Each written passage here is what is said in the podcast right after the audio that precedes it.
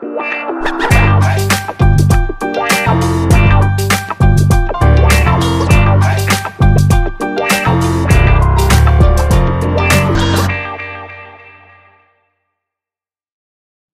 eu sou a Rafa Loto e esse é o YouPixCast.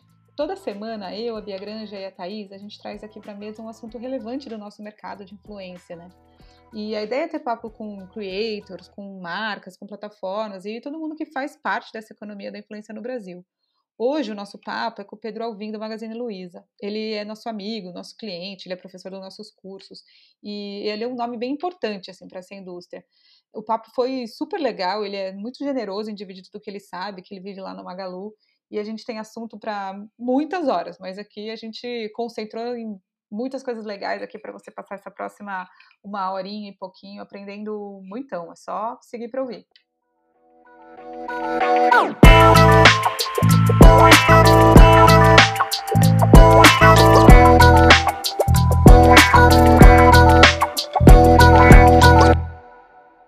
Olá, eu sou a Rafa Loto. Eu sou a Thaís Mara. Eu sou a Bia Granja.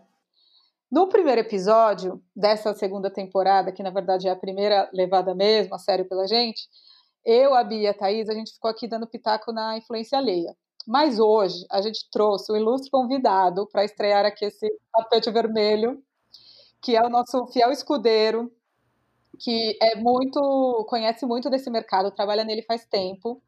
Não muito, porque ele é jovem, mas bastante, para o suficiente para ter aprendido bastante.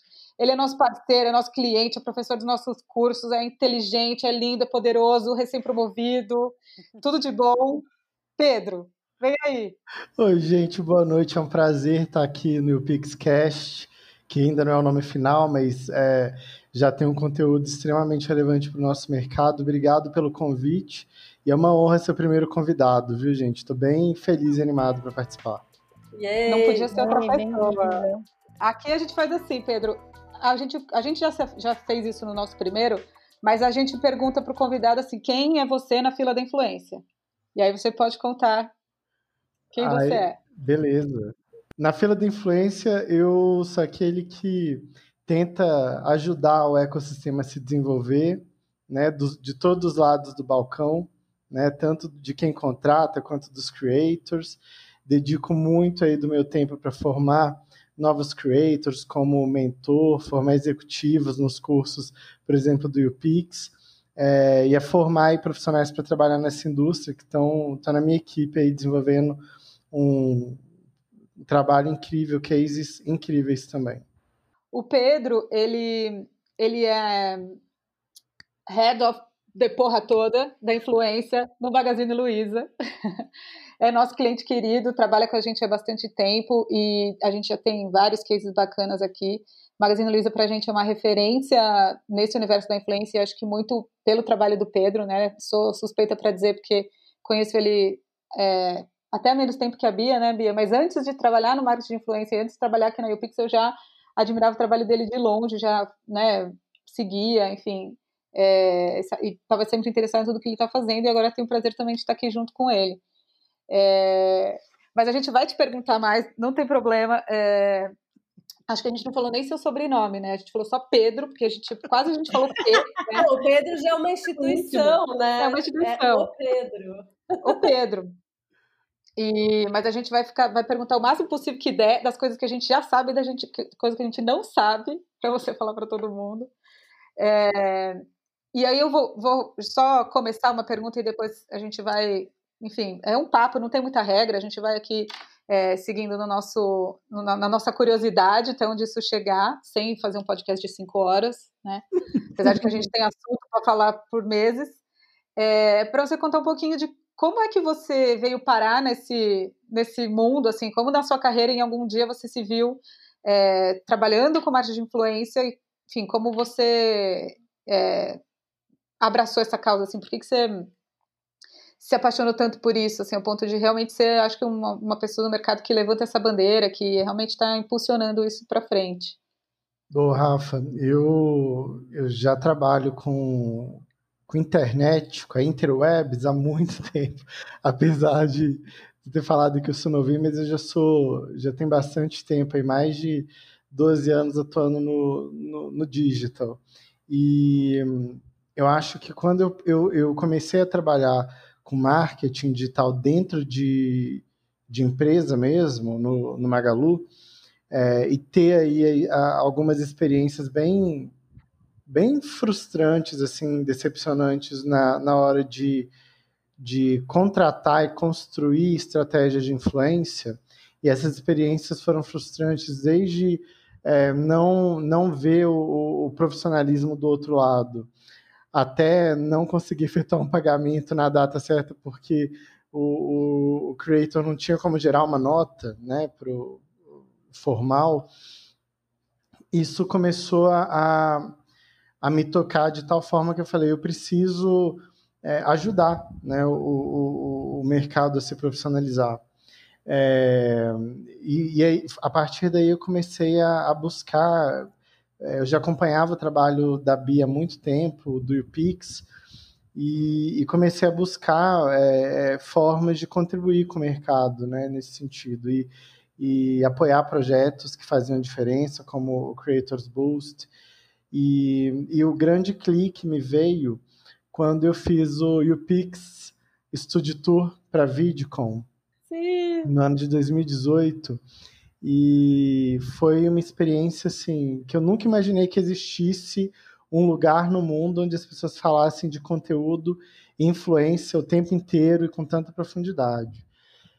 É, e eu fui com o UPix porque a gente visitou várias empresas, eu pude ver diferentes perspectivas e formas de trabalhar, de enxergar a, a disciplina de influência. É, e eu, eu, ali eu entendi aonde o mercado brasileiro poderia chegar se a gente se ajudasse, né? se a gente compartilhasse conhecimento, apoiasse o trabalho um dos outros, tivesse uma troca maior entre os players do mercado, né, do ecossistema. Então, foi lá que eu encontrei talvez o, o meu propósito mesmo, né, como profissional e acabou sendo um propósito como pessoa. E a partir daí eu voltei querendo, assim, falei, vamos acelerar esse mercado, porque não faz sentido os americanos, os americanos serem tão mais amadurecidos no, no, em conteúdo de influência do que os brasileiros, que são muito mais criativos e autênticos, assim.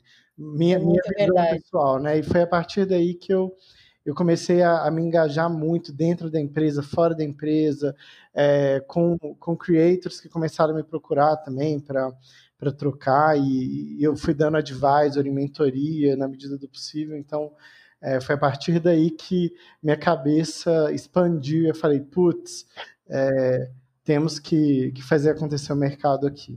Cara, é muito, muito legal você falar isso. Até já queria puxar uma pergunta sobre isso. Primeiramente, saudades de tour. Meu Deus do céu, que saudade de viajar. Study Tour é realmente algo muito especial, assim. Acho que foi ponto de virada de chave para muita gente que participou. E, e, eu queria te fazer uma pergunta sobre isso, assim, porque às vezes quando a gente fazia essa study tour, né, às vezes não sempre que a gente fazia, vinha uma sensação assim, tipo, cara, a gente é um país gigantesco, né, muito social, muito social, né? Tá todo, né, quase todo mundo online. E a gente usa muito, a gente bate recordes de uso em todas as redes, enfim, a gente é muito ativo nisso. Por que, que a gente não está no mesmo ponto de maturidade que o mercado americano, sendo que as, as, os dois lugares começaram a se desenvolver na influência ao mesmo tempo, né? Não é que ah, eles começaram muito antes lá, mais ou menos isso, quando começou a existir o universo digital, começou a existir pessoas criando conteúdo e, e, e trazendo novas oportunidades de conversa no digital, né?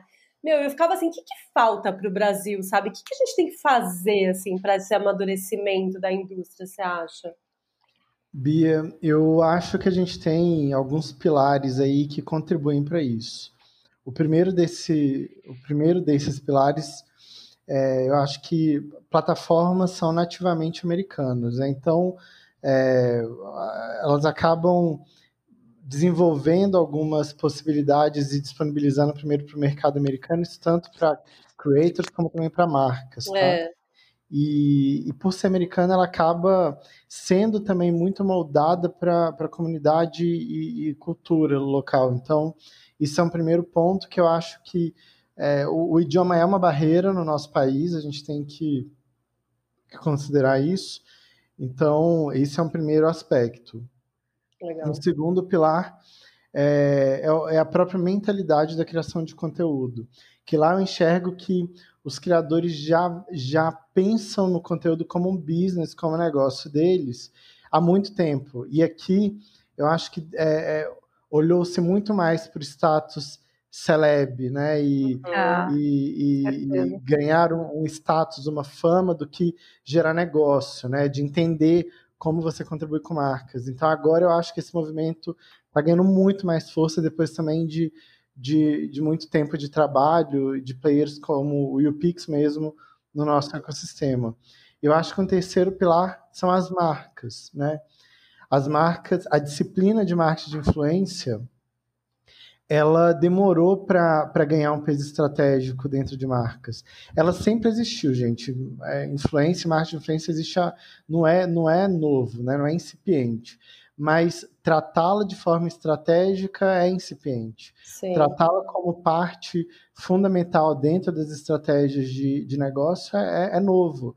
Né? E eu não estou falando de ah, modelo de afiliados ou só um branded content com creator, não é sobre isso, é sobre entender que é, o creator ele está ali para como um parceiro de negócio para gerar negócio, trazer resultado, uhum. construir atributo e fortalecer a relevância da marca. Então, esses três pilares, eu acho que eles andaram em ritmos diferentes nos dois países, é, mas eu entendo que o Brasil tem um, um, um potencial e um talento para superar o que o mercado é nos Estados Unidos. Então, eu tenho muita. É, eu tenho uma visão assim de que não vai demorar muito para a gente conseguir ter uma indústria tão potente quanto. Nós já somos um país prioritário para todas as plataformas. Sim.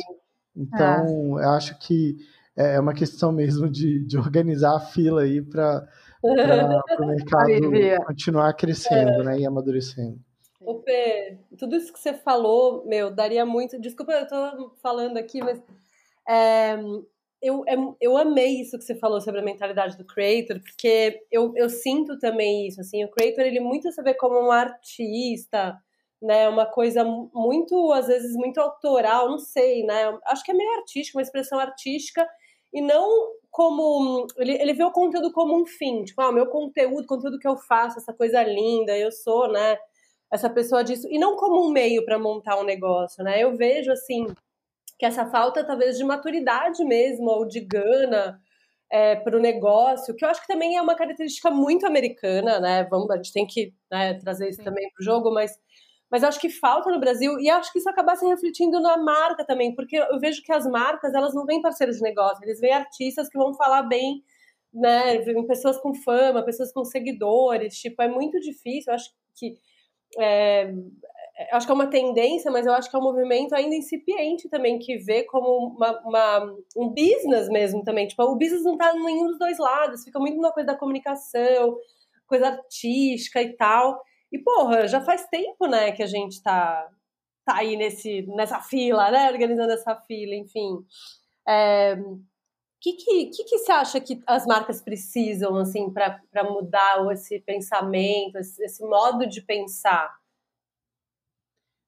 Nossa, é, a, a, eu acredito que as marcas elas, elas precisam primeiro se estruturar internamente para conseguir é, desenvolver estratégias bem sucedidas com creators. Então, e eu falo se estruturar internamente, não só ter equipe, pessoa, mas olhar para o ecossistema, para o mercado e, e, conseguir ter ali é, players que possam contribuir, ajudar é, nesse sentido, ter uma proximidade maior com os próprios creators já é um grande passo.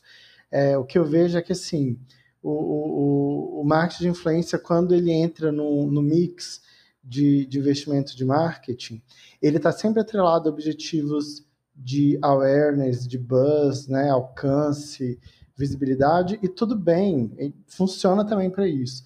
Mas quando começa a olhar para o marketing de influência como consideração e como conversão também em outras etapas é, do funil, é que eu acho que vai, vai, começa a construir uma relação de parceria de negócio mais profunda. Sim. E a parceria ela é, ela é dos dois lados, né? O, o creator também se preocupar em entender o business, o negócio, é, quais são os indicadores que a marca está olhando para o que eu vou fazer, assim, é, qual é o objetivo de negócio por trás do que a marca está tá, tá me pedindo. É, isso faz toda a diferença para o desenvolvimento desse mercado. E esse, e esse mindset, na minha, é, na minha percepção, Bia, nas trocas que eu faço com o mercado, eu entendo que ainda há um, um, um, um medo, não, não medo, mas algumas é, restrições é, para quem está no, no, lado de negócio de apostar em estratégia também de creators hum. em outras etapas do funil, porque é difícil mensurar também. Então, é, quando eu, eu falo a marca tem que se estruturar internamente, é, é isso, é como que eu mensuro o resultado que eu faço com o creator. É a bola de neve, né? Sim, sabe uma coisa que eu emendar nisso, que eu acho que é uma dor assim que muitos dos nossos clientes mesmos têm, que às vezes a pessoa que está ali no, na linha de frente super compreende esse cenário, mas precisa de patrocínio de gente do chefe, do chefe, do chefe, né? E porque não adianta só uma pessoa entender, compreender e, e querer fazer, né? Tem um todo um, né, uma burocracia, uma hierarquia dentro da empresa. Isso, como foi para você, assim? Porque eu acho que a realidade de muita gente que está numa uma cadeira parecida com a sua, né? De que coloca, que tem outras caixinhas, não é só marketing de influência, também tem, tá, tem o cara que tem um dinheiro que alguém está falando para ele, não, põe ali na performance, não, põe aí na influência. Acho que a mensuração ajuda, né? A, a provar que funciona, mas como foi para você aí? Porque você foi conquistando esse espaço também no Magazine, né?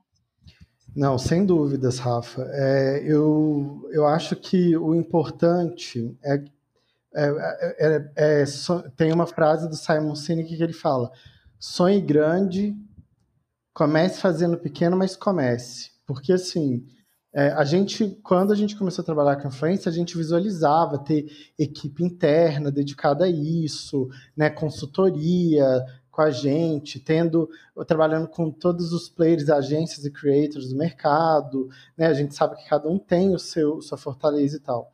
Mas a gente é, precisava primeiro mostrar o valor e o resultado de, de, de estratégia de influência. Então a gente começou pequeno, é, eu keep mesmo, né? É, começou fazendo projetos menores, pontuais, e, e, e a gente foi construindo a cultura de influência dentro da empresa, do Magalu. E hoje é, isso é transversal. Então, hoje, diferentes áreas e disciplinas já entendem a importância da influência e hoje a gente acaba recebendo uma demanda por estratégia de influência que antes a gente tinha que lutar para inserir nos planejamentos. Então, ah. é, isso, isso é resultado de um, de um trabalho consistente, mas é, mostrando o resultado. Então, vai fazer uma ação local, regional, de inauguração de loja, vamos fazer marketing de influência local. E lotava a loja, entendeu? E, e, e o resultado era tão bom que a gente levava o creator para campanha de TV e, e criava uma conexão local com as pessoas. Então, é, aos pouquinhos a gente foi construindo isso. E um outro aspecto interessante do Magalu também é que a influência ela, ela, ela já faz parte do nosso DNA. A gente tem a nossa presidente do conselho, é uma criadora de conteúdo e ela é uma influenciadora digital já, que é a Luiz Helena Trajano, né? É verdade. A gente tem uma personagem virtual que hoje é a terceira maior influenciadora virtual do mundo em número de seguidores. Ela só perde para Hatsune e para Barbie, para vocês terem uma ideia. Para Barbie. Então, Barbie. Ela está atrás da Barbie da Hatsune. Ah, vamos considerar a Barbie, desculpa, a Barbie. a Barbie tem um canal incrível no, no YouTube. Ela é uma influenciadora poderosa. Não, a manda bem no branded content, né? Super. É a Barbie Creator agora, né? Deve ter uma personagem para vender, Barbie Creator. Barbie Creator. A Barbie, a Barbie YouTuber. A Barbie funcionária, a Barbie, a Barbie ah, é, advogada. Mas vocês viram que o Lego criou um negócio para TikToker agora?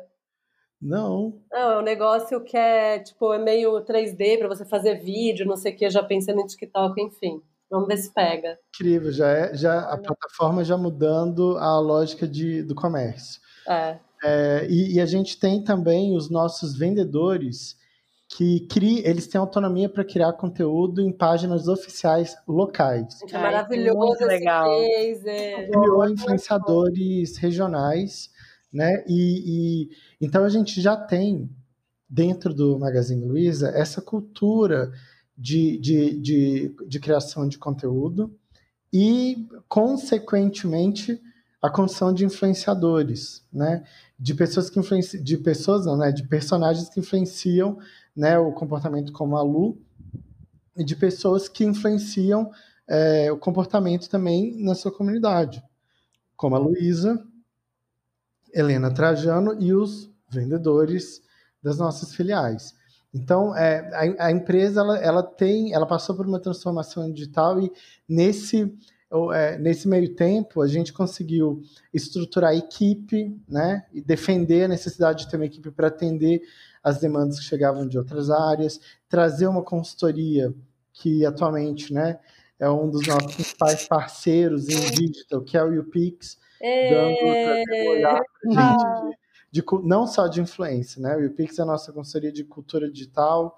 É, temos aí parceiros como a Ogilvy ajudando a gente também a, a, a fazer aí, montar várias análises, e a gente tem ferramentas no mercado que a gente utiliza. Então, é, isso foi. A gente sonhou grande, começou pequeno e a gente vem crescendo né, ano após ano, junto com, a, com o peso que essa disciplina tem dentro da, da companhia. E P, isso foi também construído ao longo assim de, desculpa, cortei aqui grandão, mas foi, isso foi construído tipo ao longo de quanto tempo assim? Porque eu acho que é uma é, as pessoas às vezes elas têm uma ansiedade, sabe? Para que, ai, para mostrar resultado, para que dê logo certo, assim. Eu acho interessante mostrar que não é, não é tão rápido o processo, né? Olha, Thaís, a, a, eu, eu, eu, te diria que a gente trabalha com influenciadores pontualmente há muitos anos, né? Assim, Sim. É, usamos para várias coisas, mas quando a gente começou a tratar como uma disciplina foi em 2017, quando a gente colocou influência como uma das principais estratégias de uma campanha que nós tínhamos. Eu não vou mencionar qual foi o, o, os criadores de conteúdo e, e, o projeto, mas foi ali que a gente começou a tratar como disciplina mesmo, tá? Uhum. É, e foi quando a gente é, entendeu a importância que é, os creators poderiam ter num, numa estratégia. Qual que é a essa importância, P? Como que você comprova assim? Porque é muito louco. A gente faz o IMP, né, que é o nosso curso, e a gente fica lá, não, porque eles revertem, eles convertem, eles divertem, eles fazem tudo, né? E aí o cara falou, não, mas mesmo assim, com todos esses números, eu não consigo demonstrar a importância do influenciador dentro da minha empresa. Eu falo, meu, eu não sei mais o que fazer. Como que você fez isso? Porque tem esse momento meio ovo a galinha, né? Tipo, primeiro você mostrou a importância, e aí foi crescendo, mas ao mesmo tempo você não teria verba se não tivesse uma importância, e sabe? Tipo, conta aí em detalhes pra gente. Cara, foi na verdade, o, o, o, marketing de influência no, lá no Magalu ele começou é, tendo como, como um, um, um, mindset por trás, assim, é, um processo de deixar nossa marca mais digital.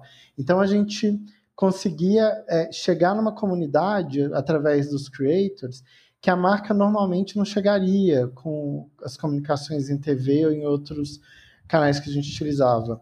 Então foi quando a gente começou a falar, cara, eu preciso falar com uma audiência que eu, como marca, não tenho ainda habilidade de falar.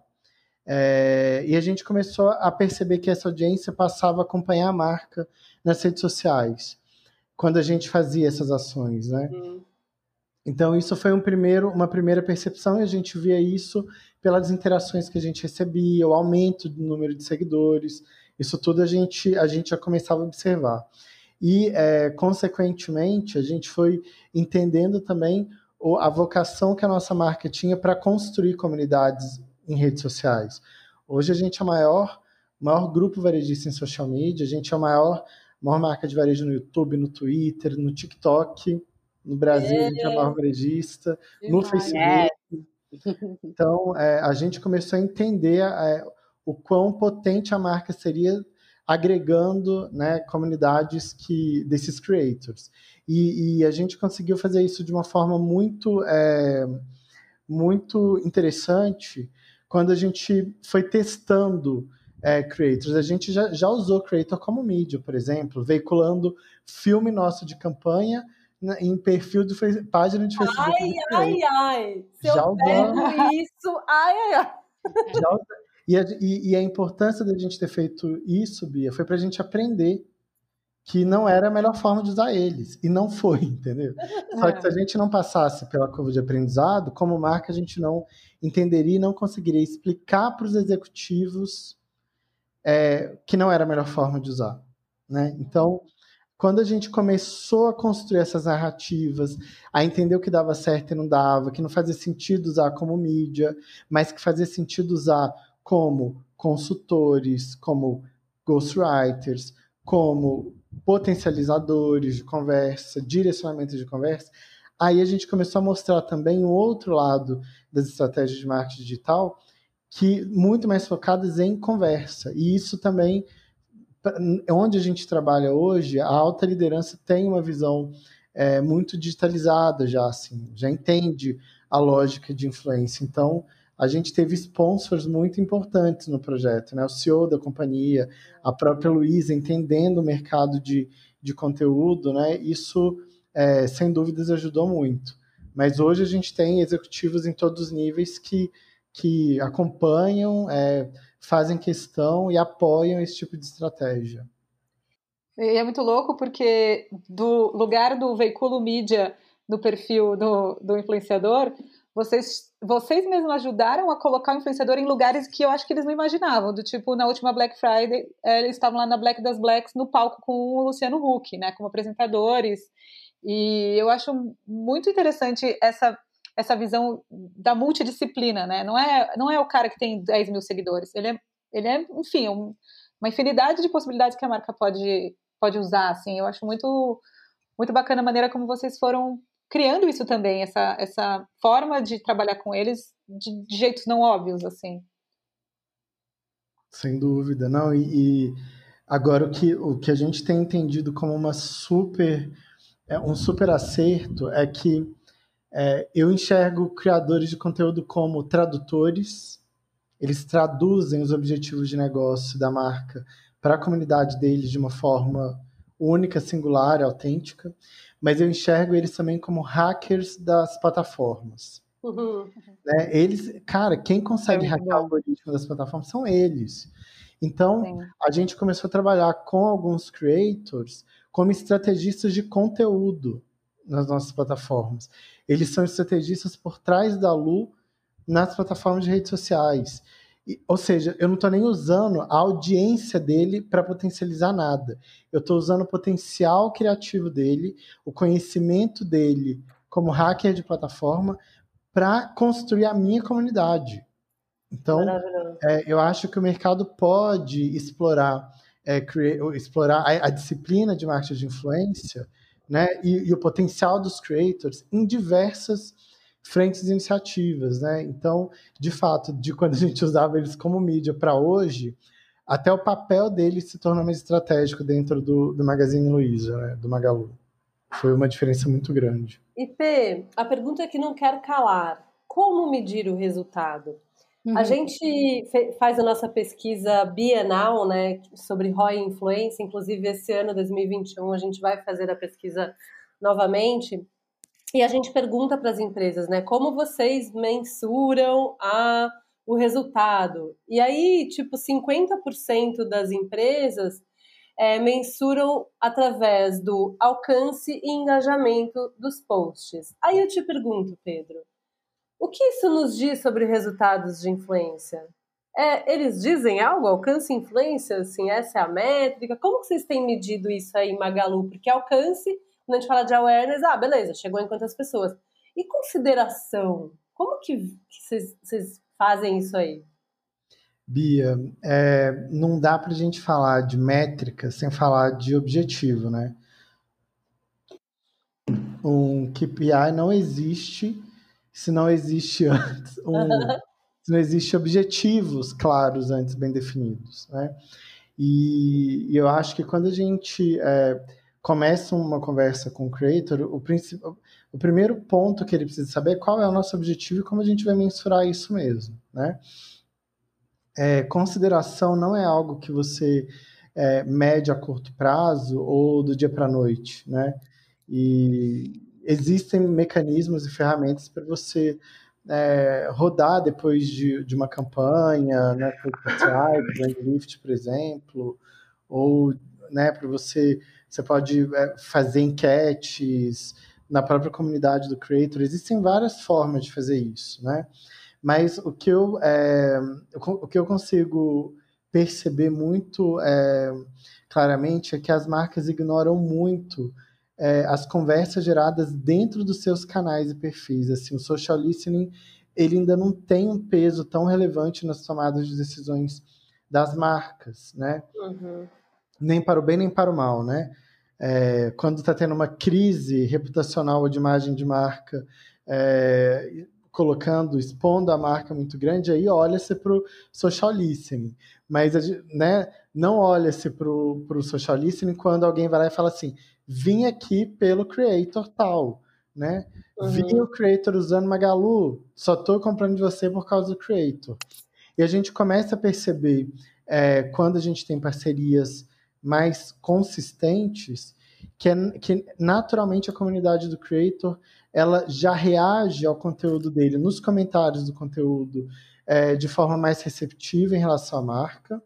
E a gente também encontra nos nossos conteúdos esse tipo de, de, de migração de audiência também de pessoas falando, vim pela. Eu vou usar um exemplo aqui que é muito clássico, que aparece com muita frequência. Vim pela TAI. A Tainara Ogier está com a gente há muitos anos, desde que a gente chegou no Maranhão, e é uma creator que entendeu é, os objetivos de negócio da marca, é, e ela dá resultado em conversão hoje para quase que todas as ações que a gente faz com ela. Desde, cara, é cupom de produto de supermercado à venda de bicicleta, entendeu? É, a, a, a, gerar lead para a lista de casamento do Magalu. É, é assustador, mas por quê? Porque ela consegue traduzir para a audiência, para a comunidade dela, os nossos objetivos de negócio, com uma autenticidade única que é fluida, né? Então, é, isso se dá também numa relação mais de longo prazo, né? Tipo, Sim, sem sombra de dúvidas. A gente vê impactos quando a gente faz ações pontuais, Bia, mas não necessariamente são resultados consistentes, né? Porque é, eu tinha, eu tinha uma premissa de que eu achava que é, a audiência daquele creator poderia ficar saturada de tanto ver iniciativas da marca ali de forma uhum. recorrente. Mas a Tainara é, um, é uma experiência que nós temos, experimento que a gente tem, que mostra o contrário, né? Porque a audiência é diversa, tem diferentes perfis ali dentro, e para os nossos diferentes tipos de iniciativas é, e objetivos, uhum. ela acaba conseguindo é, entregar resultado porque ela fala com um público muito diverso. E a uhum. Thay, ela é grande, mas ela não é aqueles masters creators que tem mais de 20, 15 milhões. Né? Ela está construindo uma comunidade engajada com ela é, de forma também consistente. Então, é um exemplo de como a gente entende que consideração pode ser construída. É no longo prazo mesmo, né? A gente sempre fala assim, cara, a melhor relação que se constrói é no longo prazo, né? A, a Thaís, a Rafa sempre falam do case da Carol Pinheiro. Carol Pinheiro, Carol Pinheiro com a Ex-Invest. Não, não só com a Ex-Invest, com aquela outra. Ah, não, ah, Invest não. Com a Metamucil. Metamucil. Metamucil. É demais, eu adoro. Não, é que demais. tem assim, olha, a, a Metamucil eles nem me deram um brief, eu tô só falando porque é nesse nível de relacionamento que a gente tá. Nossa, é... eu, ia, eu ia falar exatamente isso da Thay, eu acho que vocês conseguiram criar uma relação com ela tão próxima no sentido de, é, de confiança de trabalho mesmo, que vocês hoje passam desafios para ela de comunicação que vão muito além do que vocês, sei lá, pretendiam com ela no começo, né? Então, ela, ela conseguiu entender a, a forma que vocês falam é, e vocês conseguiram entender o que funciona para ela. E óbvio, isso só se dá com muito tempo de, com o famoso a longo prazo.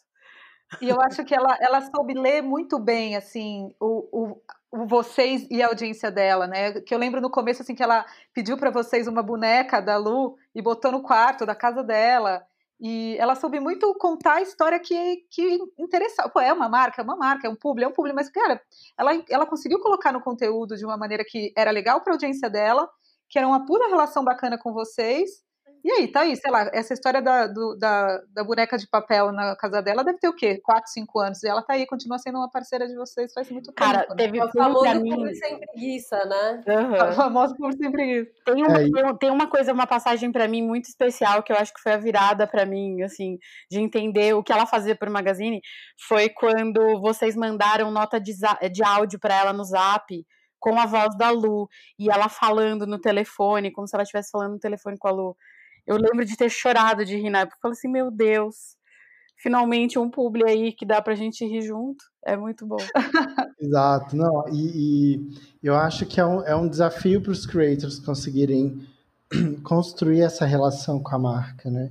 E a Tainara conseguiu fazer isso muito bem de uma forma muito única.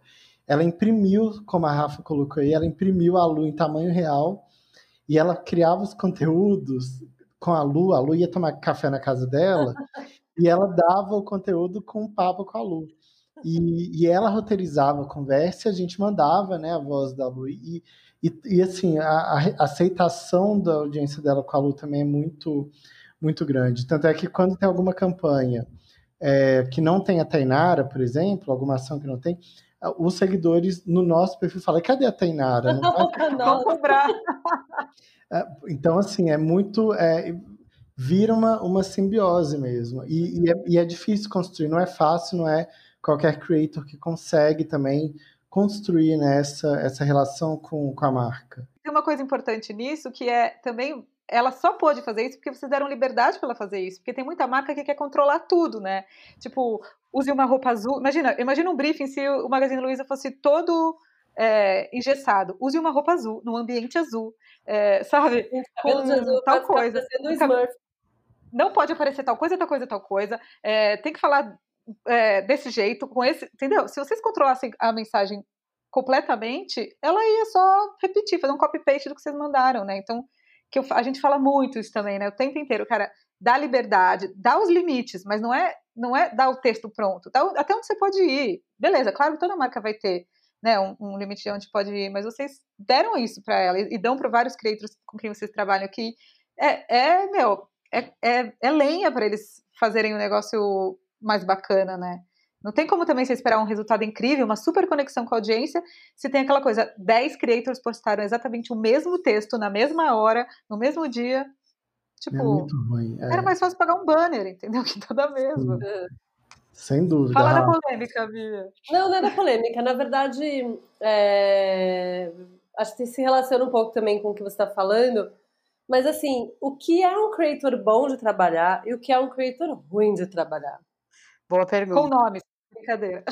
Com nome, com exemplos e arrobas. Olha, tem uma lista aqui que eu fiz, é, que eu vou compartilhar aqui com vocês de nomes para não se trabalhar. Não, na verdade, Bia, o que, que a gente aprendeu nesses anos lá no Magalu? É que tem muita diferença é, entre trabalhar com celebridade, com influenciador e com creator. Creator que, que vive disso, né? Que a, hum. A profissão dele é criar conteúdo. Eu gostei das três denominações. É, é. Mas o, o, o mais difícil para a gente e o que faz a grande diferença é, é que é claro, o grau de maturidade, profissionalidade, ele, ele também ele está muito ligado ao quão bem assessorado é esse, esse nome, tá? E é complicado, assim, porque não dá para generalizar, tá? Então, eu tô, eu tô colocando... Generaliza um pouquinho, não tem problema. É, colocando aqui, a, baseado nas experiências aí da vida real, mas é muito é, mais produtivo quando você tem um creator ou influenciador ou celebridade disposta a falar diretamente com a marca, co-criar, que a gente vê que é bem assessorado, que tem pessoas ali na equipe que entendem né, da necessidade de, de compreender o briefing, o negócio de uma forma é, efetiva, daqueles que são mal assessorados, que estão interessados só em, em emprestar a imagem e botar o dinheiro no bolso, entendeu?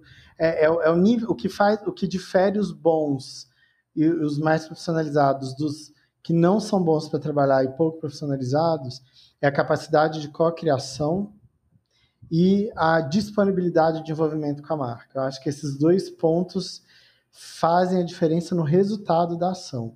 Quando o creator senta na mesa com a gente, ou entra no call com a gente, e manda ideia, a gente vai co-criando em cima, num grupo do WhatsApp, o resultado. Não, eu, eu, eu, eu, eu tô botando minha mão no fogo, assim, porque o resultado é excepcional. Assim, não, eu acredito. aspectos e indicadores. A gente tem um case com um cliente, a gente vai chamar cliente aqui, é, em que a gente mudou a estratégia deles, né, para que eles começassem a usar os creators, né, os influenciadores, menos como mídia e que sentassem com os creators para criar essas narrativas, né?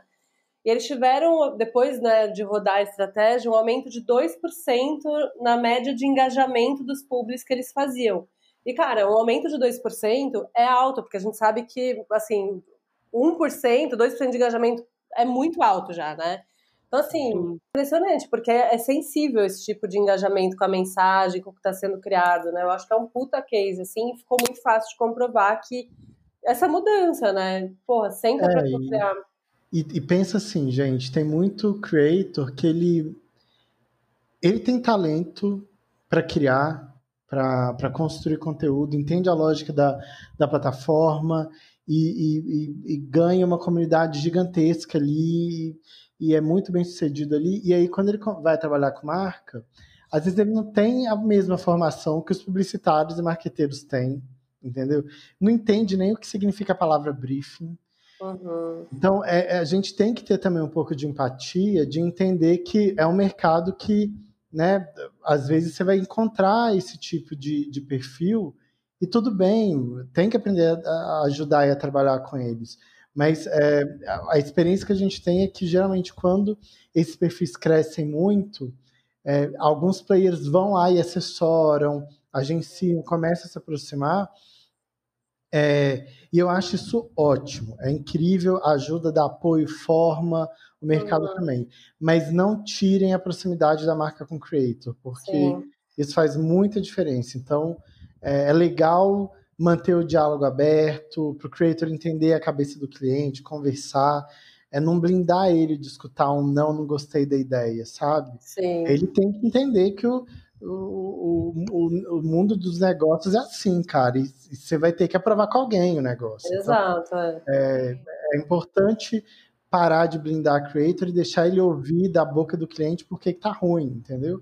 E construir colaborativamente também é, é, é, muito rico, desenvolve os dois lados. Total. Sentar e co-criar e, e ter essa abertura. Feedback, né? Exato, isso é muito, assim, importante. Eu acho muito e legal. Para quem está tá fazendo o briefing também, né, para a marca, porque o, normalmente o criador ele devolve, tipo, oh, isso não funciona na minha audiência, isso funciona, isso, isso é legal, olha, fiz outro exemplo que foi assim. É, e às vezes a marca também tem, também, do mesmo jeito, também não tem a formação que o criador tem, né? De que nem você falou, você contratou o influenciador para fazer a estratégia por trás da sua, da sua rede. Bom, é porque ele entende algo lá, né? E, e quando você abre para conversar, só pode ser mais rico, mais legal e mais publi sem preguiça é, do que é. o, o, famoso copia e cola, né? É um ah. respeito mútuo, né? Tem, é. As duas visões precisam é, se, se né, elas têm o respeito é fundamental, claro, mas eu acho que as, as duas visões elas vão se complementar para construir um resultado melhor. Total. Eu, eu, às vezes recebo aqui na minha parca influência digital uns pedidos de orçamento e aí não, não vem assim um briefing também, tipo, é difícil assim, porque é sempre assim, a gente quer que você orce é um chopp três pastel, que geralmente é um post no feed e três stories, né? Uma sequência de stories que já é conhecida como uma sequência igual a três stories. Uhum, sim. Aí, às vezes, assim, ah, eu quero que você faça um vídeo na sua timeline em GTV. Eu falei, meu, eu nunca publiquei em GTV na vida no meu perfil, entendeu? Tipo, eu não é o meu formato, eu não, não tem nada a ver, não, mas é o que o cliente quer. Então, cara, sorry. Se você não tá aberto também a ouvir, tipo, o que, que dá certo no meu perfil, etc, etc, eu não vou te lançar um vídeo, né?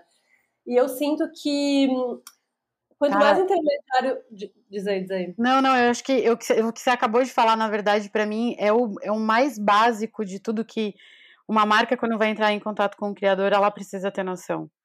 Que, como é que você vai pedir uma coisa se você, sabe, você tem que.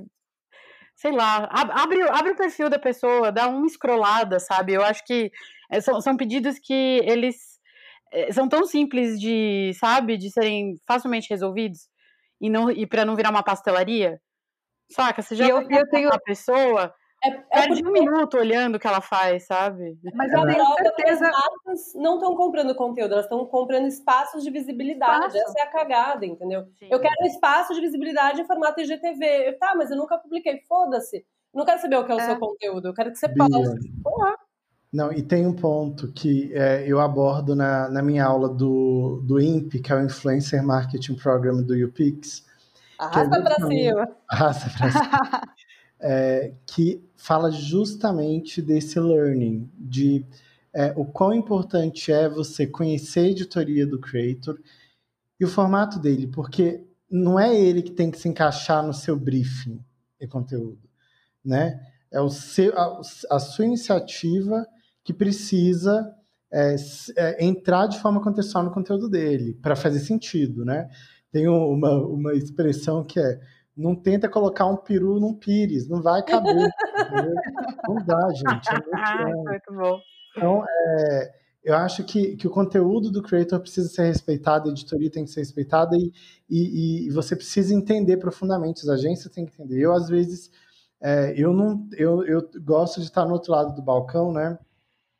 E às vezes eu sou procurado para postar, compartilhar ferramentas, né? Porque tem muita gente do mercado que me acompanha, me segue.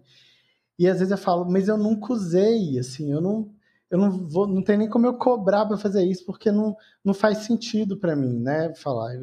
Então tem coisas também que é, eu acho é, muito válido esse ponto, que é não adianta tentar entender o, o creator como uma produtora de vídeo que você roteirizava, ia lá e produzia. Não é isso, essa lógica. Né? O creator é como se ele fosse. É, ele está lá contando uma história para a audiência dele. É como se a sua mãe estivesse lendo um livro de história para você. Né? Não, não, adianta no meio da história ela parar e te falar, fazer um público. Né? É, para você entrar na história, entender a narrativa dela, tem que ser contextual. Então, assim, é, é muito. Eu acho que eu, é, é mais uma lógica de product placement do que uma lógica de advertising, quando a gente fala de conteúdo.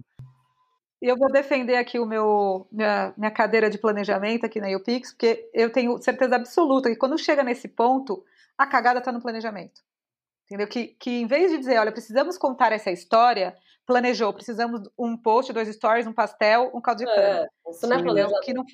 Mas se eu preciso contar essa história, você pode contar essa história da maneira como cada creator vai se sentir mais à vontade, inserir no conteúdo dele aquela história. Mas o planejamento é um escopo, é o que a Bia falou, não é um, um, planejamento, é um escopo. Olha, nós vamos contratar 25 pessoas, cada uma vai postar dois stories, um pastel, um caldo de cana. E aí, enfim, daí também dificulta o trabalho de quem está mapeando, porque se não sei para onde eu vou, tanto faz. Qualquer pessoa com tantos mil seguidores e que fale mais ou menos com esse target vai servir. Uhum. E aí fica aquela. E quando a gente é, não, não planeja direito e mapeia desse jeito, aí apresenta para o cliente, né, ou para quem decide, ai, mas eu gosto, ai, não gosto. Ai, é, achei... aí fica no gosto, no, no achou. É, não, não, tem ciência, né? Só magia, não tem tecnologia, tipo. É, é, é. Mas posso, posso voltar um pouco nesse ponto aí, porque eu sinto que quanto mais intermediário tem, mais difícil é essa adaptação, essa cocriação, óbvio. Por quê? meu, eu não tô aqui para mudar o escopo, eu tô aqui para orçar e passar esse orçamento para o cliente até as 18 horas de hoje. Então, por favor, agiliza, né? Aí fica aquele telefone sem fio e tal. Eu queria voltar um pouco é, lá no começo do nosso papo, quando você falou que vocês têm uma área interna de Magalu que cuida de influência, tem uma pessoa que toca influência, né? Formalmente, né? Então, primeiro era uma disciplina, agora é uma área, né? Que é transversal, enfim. É, por que, que essa decisão? Porque eu vejo que muitas empresas acham que é melhor ter fora e ter um monte de fornecedor e agência e toca. A gente entende que é muito melhor ter dentro, eu entendo que vocês também. Tipo, como que é essa estrutura, né? Por que e como que funciona? Bia, marketing de influência, apesar da gente estar aqui é, explorando o quão ele é estratégico e ajuda as marcas e os creators, mas ele é um investimento de alto risco, né? Ele é de alto risco porque você está lidando com pessoas que têm uma vida, têm pontos de vista, posicionamento sobre o que acontece na sociedade. É, então, é como se. Antigamente, quando você escolhia um garoto propaganda para sua marca, tinha uma pesquisa de opinião né, que você fazia, né, é, grupos focais, é. e, e, havia assim, mapeava os, os atributos que aquela celebridade emprestaria para sua marca com, com a lógica do marketing de influência, isso se intensificou muito, porque numa campanha você tem 50, 80 nomes às vezes. Não tem como você fazer 80 grupos focais, né? Então, acaba que o risco ele é muito alto, porque você está atraindo a imagem de uma pessoa à sua marca, uhum. né? E você não pode ignorar o passado dela, você não pode ignorar quem é a pessoa, as narrativas às quais ela está envolvida. Então, é, eu defendo que uma área é, de influência ela precisa ser interna quando a intensidade com que essa disciplina é utilizada nas estratégias é alta. Uhum. Porque aí você precisa ter uma estrutura para fazer o deep dive, entender sim é, o risco que, que a utilização da disciplina representa para o negócio, para sua marca, né? mapear oportunidades e riscos reputacionais. Então, é uma área que ela ela, ela para o tamanho que a empresa está, né, para o escopo que a área tem hoje de atender todas as marcas do grupo, né, iniciativas, é, foi necessário ter. E hoje ela está se tornando uma área consultora dentro do grupo Magazine Luiza. Né, de, de entrar nas, nas, nas estratégias suportando e dando consultoria. Então, não é só uma pessoa. Hoje a gente tem quatro pessoas é, dedicadas exclusivamente à influência né, em projetos. E, e soma-se a isso, no nosso caso, Bia, a gente tem a Lu, que é, é, uma influenciadora virtual que vende também projetos e públicos para o mercado. Eu acho isso muito legal que é ativo mesmo, assim, vocês contratam e vocês são. Exato. Então, essa equipe, eles, eles vivenciam as duas faces da moeda. Eles contratam influenciadores, mas eles são empresários da Lu. Então eles têm que montar uma media kit, eles olham, oh, esse projeto faz sentido, não faz para a estratégia narrativa da personagem. Não, ela não fala sobre isso. Isso faz essa marca faz sentido ela falar. Né? Recentemente ela fez Red Bull, né? Ela foi a primeira personalidade brasileira que não é uma atleta a ser ilustrada pela Red Bull na Áustria. Uau! Chique, muito chique. E ela foi contratada pela Adidas para estrelar uma campanha da coleção Adidas, é, Adidas Farm. Farm, um collab da Adidas Farm. Gente, eu já tô vendo a Beyoncé com a Lu. Ah, maior sonho. E claro, para esses projetos existirem, você precisa ter uma equipe na retaguarda fazendo a apresentação dos resultados e números da Lu. Hoje ela tem resultados melhor do que outros influenciadores e creators, por exemplo. Então, é importante ter essa estrutura para dar conta de fazer a, o, o, empresariamento dela e também a contratação de creators. Então, é, é bem, é, é, bem singular o caso do Magazine Luiza, porque é uma área que faz os dois papéis. Né? Não, interessantíssimo. Eu quero falar agora Duas perguntas, papum, momento Maria Gabriela. Maria Gabriela ou Marília, né? Marília. Marília, pô. Marília, Mar... Gabi Gabriela. É, uma ação que você gostaria de ter feito, de outra marca que você falou, pô, esses caras mandaram bem, essa galera mandou bem, queria ter feito essa ação. Cara, eu acho que é, para mim uma, uma inspiração é o que o Bradesco faz com a história do Lúcio, assim, a consistência oh, que ele vem, vem mantendo com essa narrativa, trazendo pautas relevantes e, e a forma como eles é, como eles desdobram isso e eu acho sensacional. E assim, por que, que eu, eu falo que, cara, é, é, um, é uma iniciativa que, eu, que, que me inspire, que, né, porque eu também trabalho com 3D, eu tenho uma personagem em 3D ali, né? E, e, eu sei o quão difícil é você construir uma narrativa em 3D que cria uma empatia emo, emocional e cognitiva nas pessoas, né? Uma conexão forte. Então, é um projeto que, que eu aplaudo aí, que eu dou meu like e compartilho, viu? É maravilhoso, Lúcio. A Nayara e o, e o Marcelo que estão à frente aí dessa, dessa de, de, parte dessas iniciativas aí fazem um trabalho incrível no Brasil. Maravilhoso. Eu fiquei sabendo que o Lúcio era uma trilogia, né? Eu fiquei triste, que parece que acabou, mas enfim, vamos, vamos, vamos acompanhar, não dá para saber ainda. Estamos assim, em fevereiro, janeiro, fevereiro. É... Agora, se você puder falar uma coisa que deu muito errado, assim, falou, putz, essa ação deu chabu, coisa sua, que não é usar influenciador como mídia, tá? Tipo, uma coisa assim, não, erramos, aprendemos, lindo, show, mas isso foi, deu ruim. Cara, não, tem um case clássico nosso que é o cupom de mil, assim, a gente, a gente já... já... eu, sabia, que era o cupom de mil.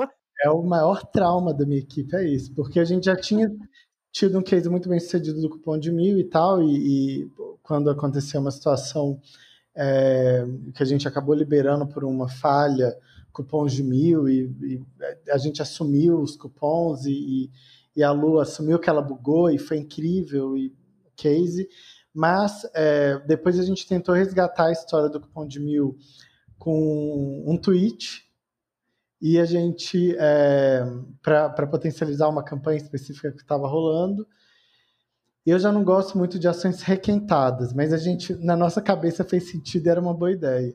E a gente tinha creators suportando, potencializando ainda mais a ação. É, e aí, algumas pessoas não conseguiram comprar na hora, usar o cupom, né, porque esgotou rápido mesmo. Né? É, é, tinha muita gente ali, deu uma visibilidade muito grande para a ação né? E, e, e foi um, um, exemplo assim que a gente acabou colocando em risco os creators nessa, nessa iniciativa. Então é. É, é importante a gente avaliar agora sempre assim, cara, a gente vai fazer uma ação tem risco de dar merda, né? A gente faz o comitê do vai dar merda, o comitê do VDM. É. Ah, tem, eu amo. Vai colocar em risco os creators? Se sim, melhor não tê-los, né? A gente já deixou de usar creators inúmeras vezes por entender, inclusive, por recomendações do UPix, iniciativas que a gente falou, não façam, porque para essa questão aqui não faz sentido, né? Uhum. Que legal. Então, é, esse é um, é, um, é uma, um exemplo que eu lembro que depois eu falei, putz, não precisava de tanto, né? Não, não carecia, né, disso. É, uhum. muito bom, essa, essa, isso é muito bom, essa história. E, o, e antes da gente entrar nos nossos quadros finais, eu queria falar o quê? De futuro. Uhum. O que você vê, o que você enxerga aí para o mercado de influência nos meses vindouros?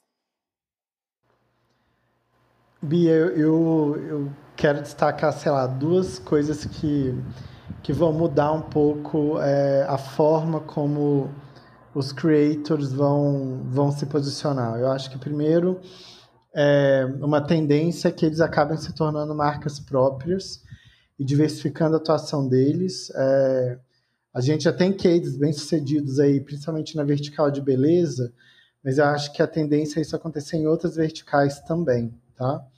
É, isso já acontece lá fora, em outros países é muito comum. Estados Unidos já tem projetos de Merck Collab com creators nesse aspecto. É, na China, os creators já, já fazem né, o lançamento de produtos dentro das plataformas de de marketplace, eles são sellers praticamente dos marketplaces e usam muito live streaming, né, para o shop streaming para isso. Então é uma é uma é uma tendência que eu, que eu acho que no Brasil deve se popularizar é, ainda mais, fora da vertical de beleza, tá? E eu venho batendo nessa tecla. No ano passado eu falava que ia ter um boom de influenciadores virtuais, que as marcas iam fazer né, do, nesse último ano aí, 2020, vemos esse boom acontecendo e está cada vez surgindo mais. Nossa, é e, muito, né? É, tá. Eu nem sei mais de quem é o quê, quem que virtualizou o quê. Então, isso já, já, como eu sinalizei em 2019, em 2020, isso aconteceu de fato, e que legal, porque é, significa que as marcas também estão apostando numa estratégia bem sucedida é, do, do Magalu mas eu, eu acho que o, o que vai acontecer agora também com uma popularização é plataformas integrando features de shopping, de compra, reduzindo a fricção dentro delas. Então, é, isso vai acontecer em todas as plataformas de redes sociais, Facebook, YouTube, TikTok. Isso vai ser né, um, um, um avanço muito importante esse ano.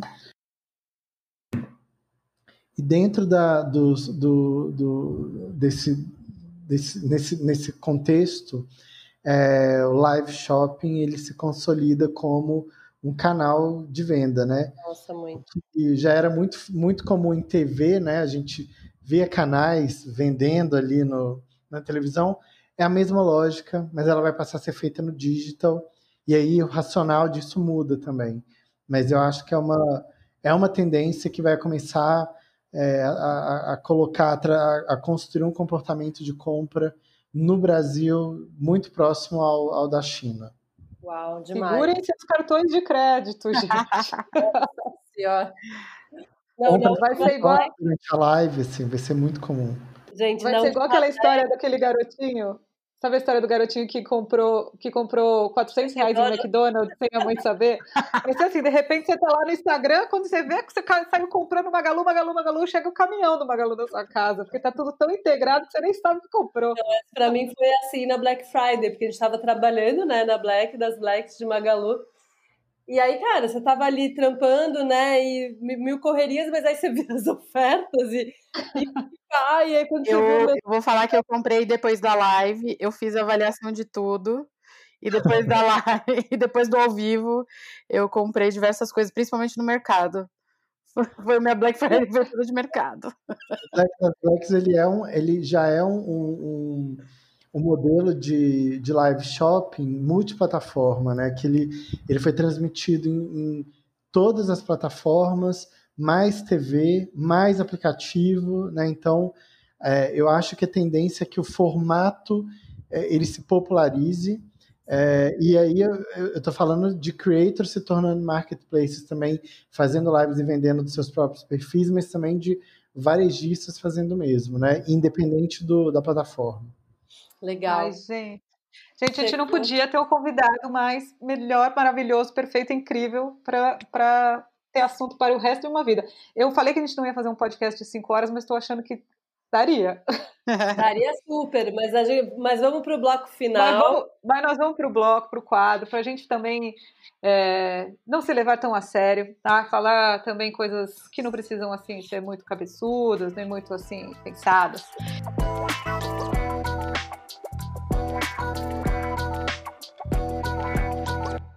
Nosso primeiro quadro chama Tô Seguindo. É, que é pra gente assim dar uma dica. Começa por você, tá, Pedro? Uma dica assim de um perfil que você tá seguindo. Pode ser cabeçudo, pode ser nada a ver, o que você quiser. Ó, eu vou revelar que eu nunca abri esses bastidores, tá? Mas eu, eu tenho uma pessoa que é um grande pensador contemporâneo é, e que, inclusive, recentemente ele fez um, um podcast com a Brené, Brené Brown, que é o Simon Sinek. O Simon Sinek, cara, é, ele, ele me dá muito soco no estômago, assim, muito soco no estômago. E o que ele fala serve para a vida, assim. É, ele, ele, ele fala aí das, da, do, do, de várias iniciativas, tanto de propósito de marca, é. né, do pensamento de, do game infinito e finito, do mindset, né, de, de como atuar jogando no jogo infinito, é, enfim. E ele tem frases que, cara, parece tão simples, mas que eu falo, caramba, como é que eu nunca parei para pensar nisso? Então, é, eu recomendo muito Simon Sinek.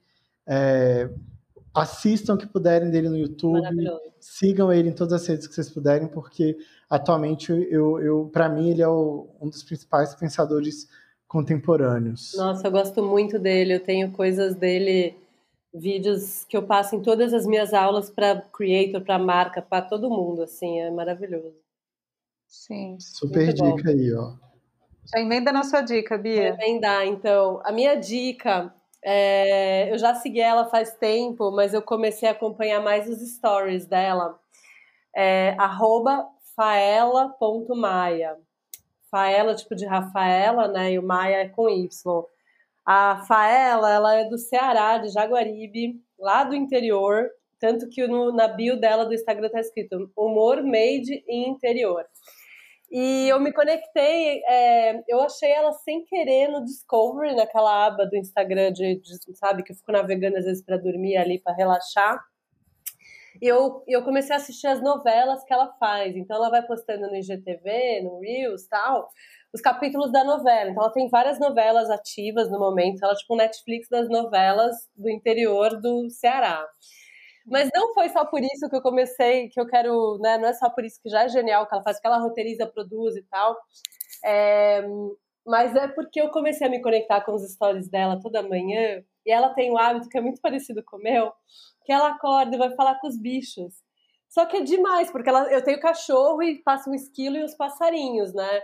Mas ela tem a galinha, ela tem o cachorro, ela tem a, o bode. Então ela acorda numa vibe tão legal e ela começa: Ô, oh, Berenice, e aí, tudo bem? Hum, tá tudo bem? Aí ela fala: Ô, oh, você. Tipo, ela vai falando, ela sabe o nome de todos os bichos, de todos os pintinhos. Eu acho muito gostoso acordar assim. Então eu vou lá de manhã pra dar bom dia pros bichos com ela, entendeu? Então, essa, esse é o meu tô seguindo. Muito bom. Tô seguindo também, Bia. Já segue todo mundo. E o seu, tá?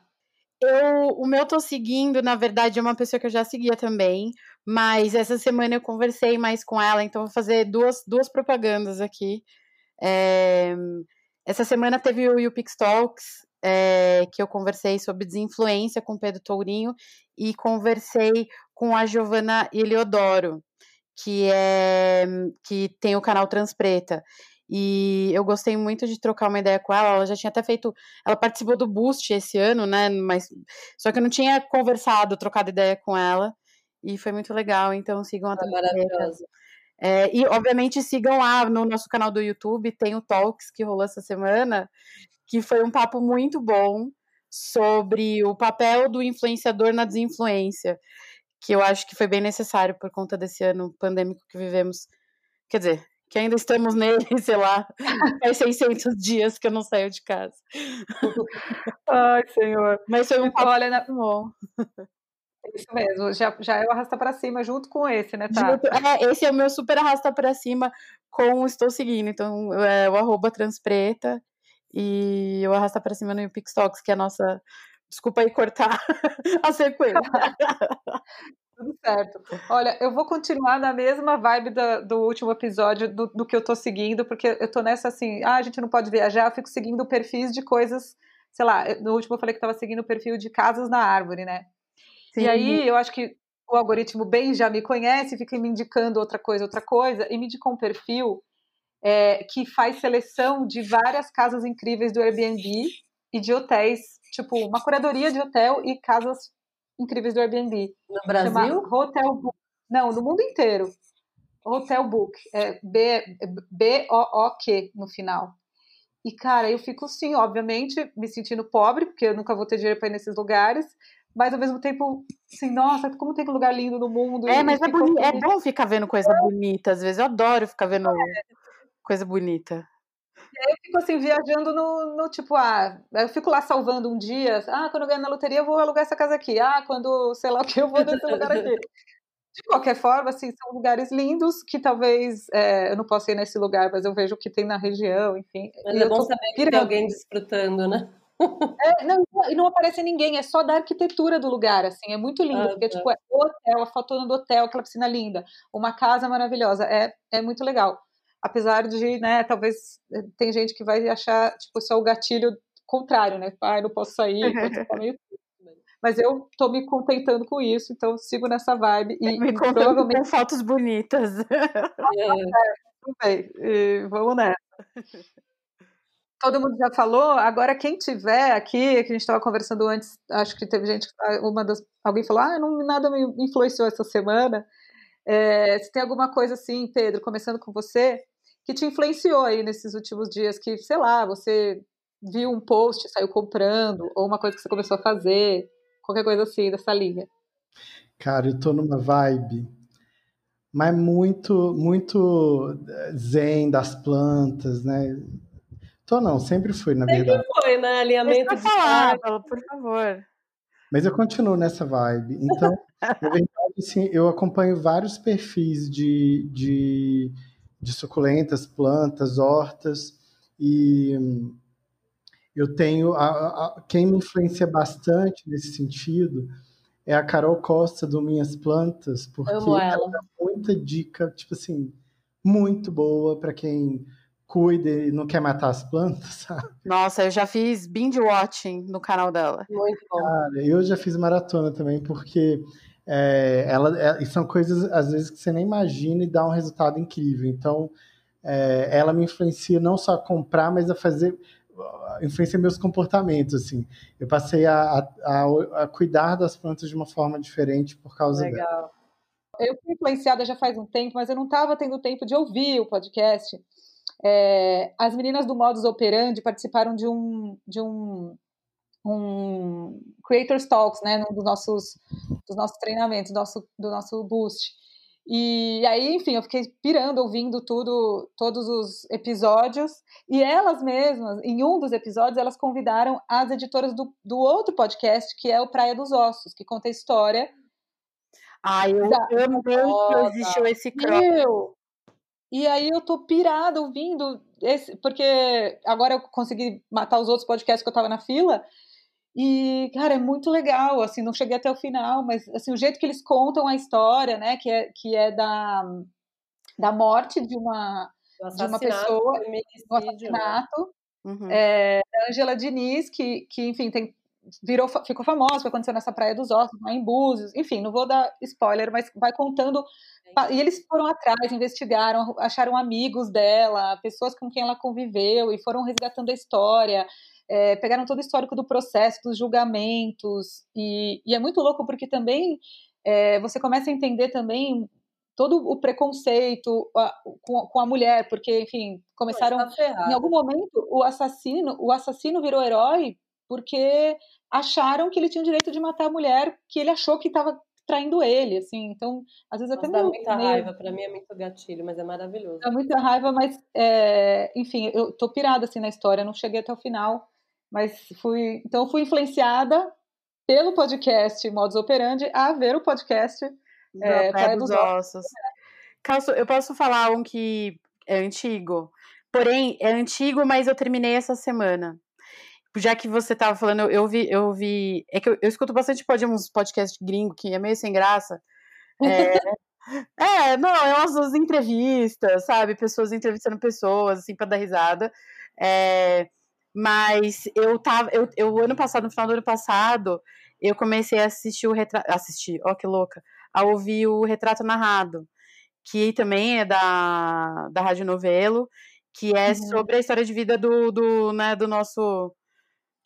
Do, do cara que de ser presidente. O rei da cloroquina. É. O presidente que alguém elegeu e não nós, né? É, é, e, eu, e, eu, e eu achei. E assim, já, ele foi pro ar, já terminou, já faz um tempo, mas eu, eu concluí agora há poucos dias e eu achei muito foda como, como, como eles conseguiram construir uma história muito clara, é, com dados e, e, fatos, e construir a timeline na nossa cabeça que, de uma coisa que a gente sente que aconteceu, mas não sabe muito bem como e o porquê que aconteceu daquela forma. E foi muito satisfatório ouvir essa entender essa construção do que aconteceu no nosso país nos últimos anos, sabe? Ah, é legal você falar isso porque eu fiquei com medo de assistir e ficar com mais raiva. Não, assim, eu, eu, eu passei raiva, eu super passei raiva, mas a raiva, ela é, é, é quase uma justificativa para toda a raiva que você sente, sim, porque sim. você tem contexto. É o famoso, é o famoso contexto. Tem contexto do que Entendi. aconteceu e aí algumas coisas de repente se tornam muito claras que quando a gente passou por elas, a gente sentia muita raiva, assim, caralho, como é que eu não como que eu não percebi isso acontecer, sabe? Então faz, faz bem pra, pra quer dizer, não sei se vai fazer bem, se pode dar gatilho para algumas pessoas, mas é interessante ter o contexto. E Legal. curto muito. Em, em qual que a gente tá mesmo? O que te influenciou? Ah, tá. Ai, gente, meu influenciou perto do de vocês. Eu comprei uma canga. Foi apenas isso. Essa semana eu comprei uma canga. Porque assim, eu, eu, fico falando aqui, né? Moro na praia, moro na praia, agora estou morando na praia, e de repente apareceu uma propaganda de canga. E eu sou muito influenciada pela propaganda que aparece. Eu comprei a canga, é isso. Não, não tem nada, Magalu, não tem ativismo. Ai, não foi, mas era, era de uma, uma, um lugar que só faz canga, tipo, é super artesanal, então assim. Mas a Ai, propósito, meu... canga tem no Magalu. tem no Magalu, tem no Magalu. Ai, eu, é... eu amei, eu amei. O Pedro também já fez o arrasta pra cima dele, hein? Já tipo, fez a. Acabei de gastar que eu arrasto pra cima. Vamos combinar que o publi não foi pago, tá? Então, foi orgânico isso aí. Ah, muito bom. Ó, então vamos emendar aqui no próximo, que é para quem você dá seu like. Parece que tudo fica meio parecido, né? Porque a gente está falando bem de vários perfis, de várias coisas. Eu vou já falar então qual foi o meu, para quem eu dei like, e aí, Pedro, você falou da Tainara, né? E, e não sei se vocês ficaram sabendo essa semana, uma moça de 26 anos morreu, é uma influenciadora, depois de fazer uma cirurgia, uma, uma lipoaspiração, enfim, que aparentemente desnecessária, que ela era linda, enfim. É, e aí a Tainara abriu lá o, o o perfil dela, assim, falou, fez um vídeo de sei alguns minutos contando da história que o ano passado ela também decidiu fazer, muito influenciada por, né, por uma imagem que ela acreditava que tinha que ter e que não foi tão fácil, teve, teve problema na cirurgia, enfim, que ela. Cara, é um puto depoimento que eu acho que é importante de uma pessoa vir de uma pessoa do tamanho dela, assim, que também está influenciando. Deve ter muita gente que, muitas meninas que olham para o corpo dela e desejam ter o corpo dela e acham que só vai fazer é, só vai ter isso fazendo uma cirurgia. Ela falou muito sobre se aceitar, de não se comparar. E do, do foi muito legal, foi muito legal esse vídeo. Legal.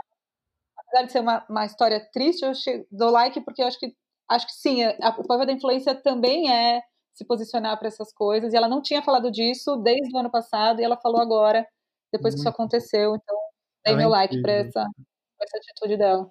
Eu quero dar um like num projeto anunciado essa semana do Creators Boost de diversidade do UPix. Ah,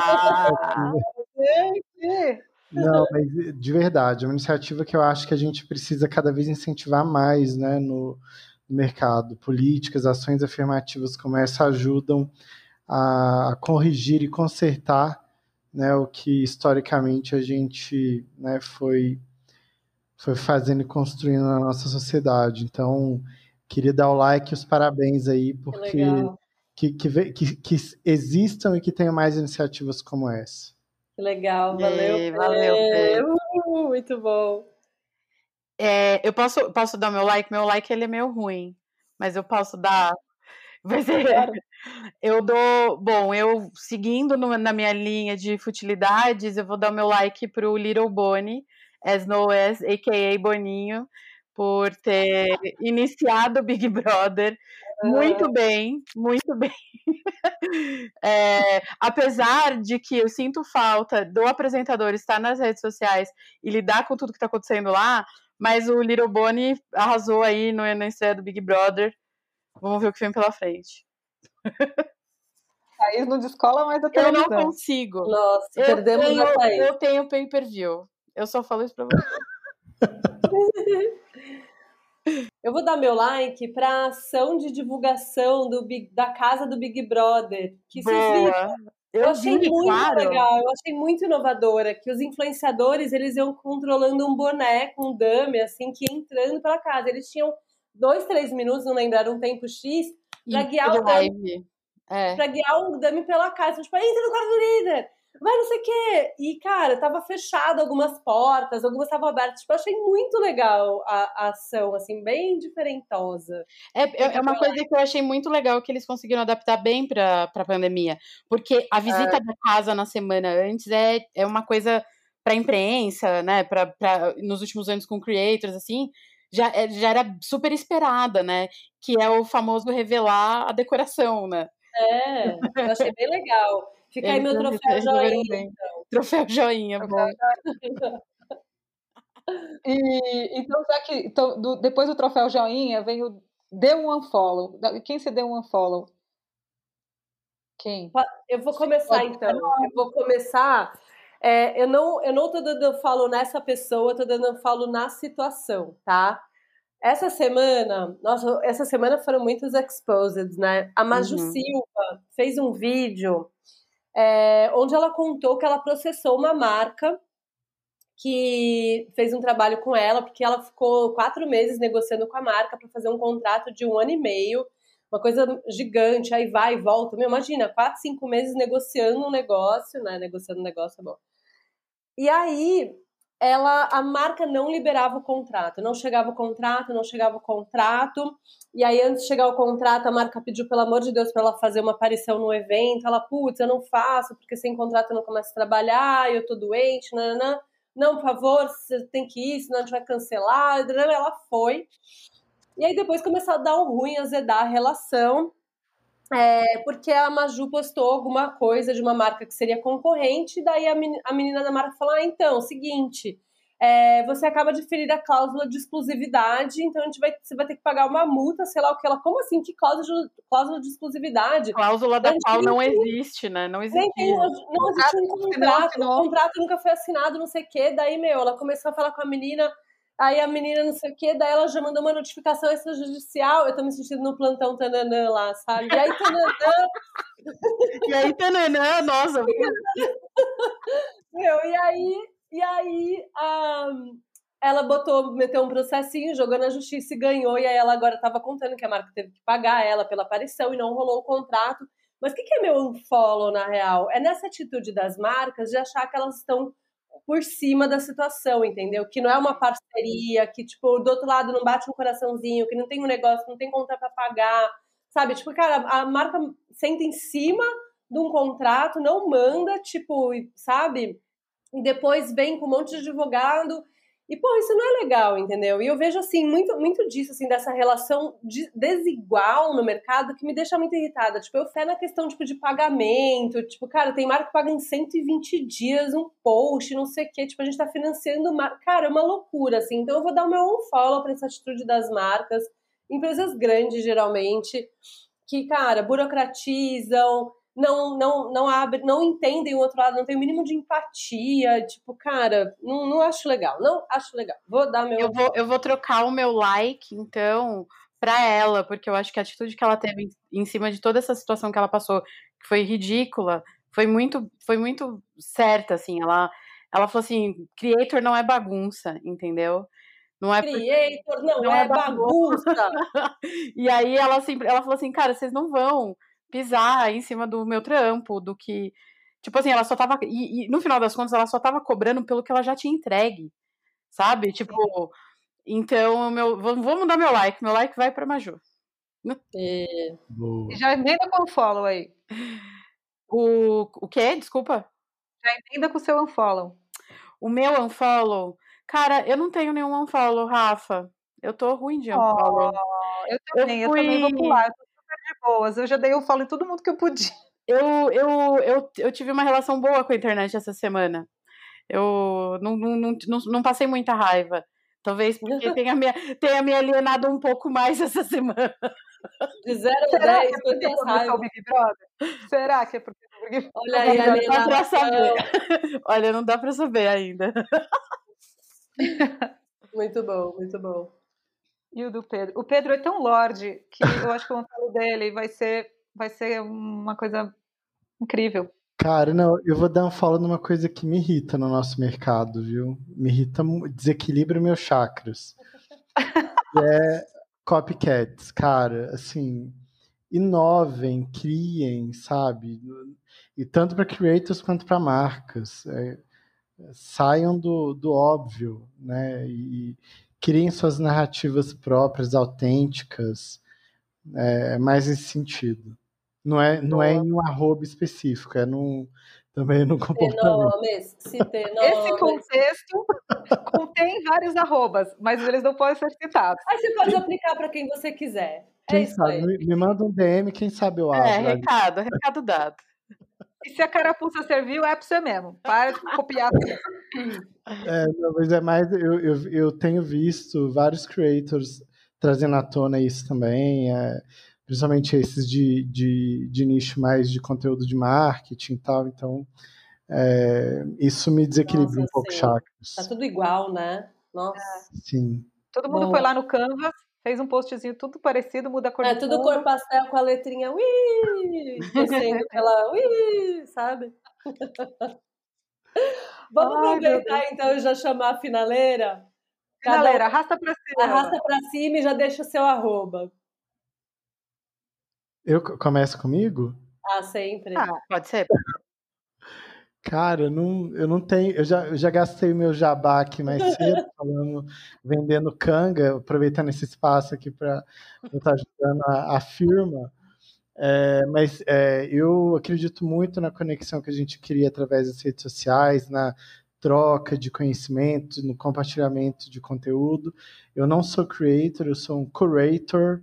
Oh, eu, eu gosto de curar bastante conteúdo, então quem quiser se conectar aí comigo, estou como Pedro Alvim, com M de Maria, LinkedIn, no Instagram, vocês podem me acionar por lá. Vai ser um prazer aí ajudar o nosso mercado a, a se fortalecer ainda mais no Brasil. E queria deixar meu agradecimento aqui para as fadas da influência brasileira, pela é... oportunidade de fazer parte desse podcast aqui. Que demais! Primeiro convidado! É. Estreando. Bobeia, bobeia que nós vamos botar você aqui no elenco fixo, tá? Bobeia. bobeia não, bobeia não. Muito bom, Pê, valeu. Posso mandar valeu. o meu? Arrasta para cima. Claro, todos têm direito. Então, meu arrasta para cima, já que a gente falou bastante disso, de planejamento, é o INPE, o Influencer Marketing Program, nosso curso de planejamento estratégico para agências, marcas que estão aí tentando ter resultados melhores suas ações de influência. Então, entra lá, upix.com.br barra imp, que é o quê? IMP. E vem com a gente que a gente já tem turma aberta para fevereiro. Pedro é professora, a Rafa é professora, a Thais é professora, eu sou professora. E segue nós aí no arroba InstaUpix e todas as outras redes arroba UPix. Paz nos estádios. O meu arrasta para cima vai ser para minha própria editoria lá no, no arroba InstaUpix. Então, se você já estiver seguindo lá, toda quarta-feira eu posto publi sem preguiça, mas quero dicas, se você é creator, me manda. Pode mandar lá no, no pode mandar no meu também, arroba Rafaloto, que toda semana eu faço uma curadoria dos publis sem preguiça. É, e também faço, guardo uma pastinha dos publis sem noção, mas esse é só para mim. só interno, é só para a gente ver no grupo da firma. Quem manda DM, manda a lista, né? é, DM, se me mandar um publi sem preguiça bem bom, eu posso um. É. Então é isso. Veja toda quarta-feira lá o publi sem preguiça no arroba do YouPix.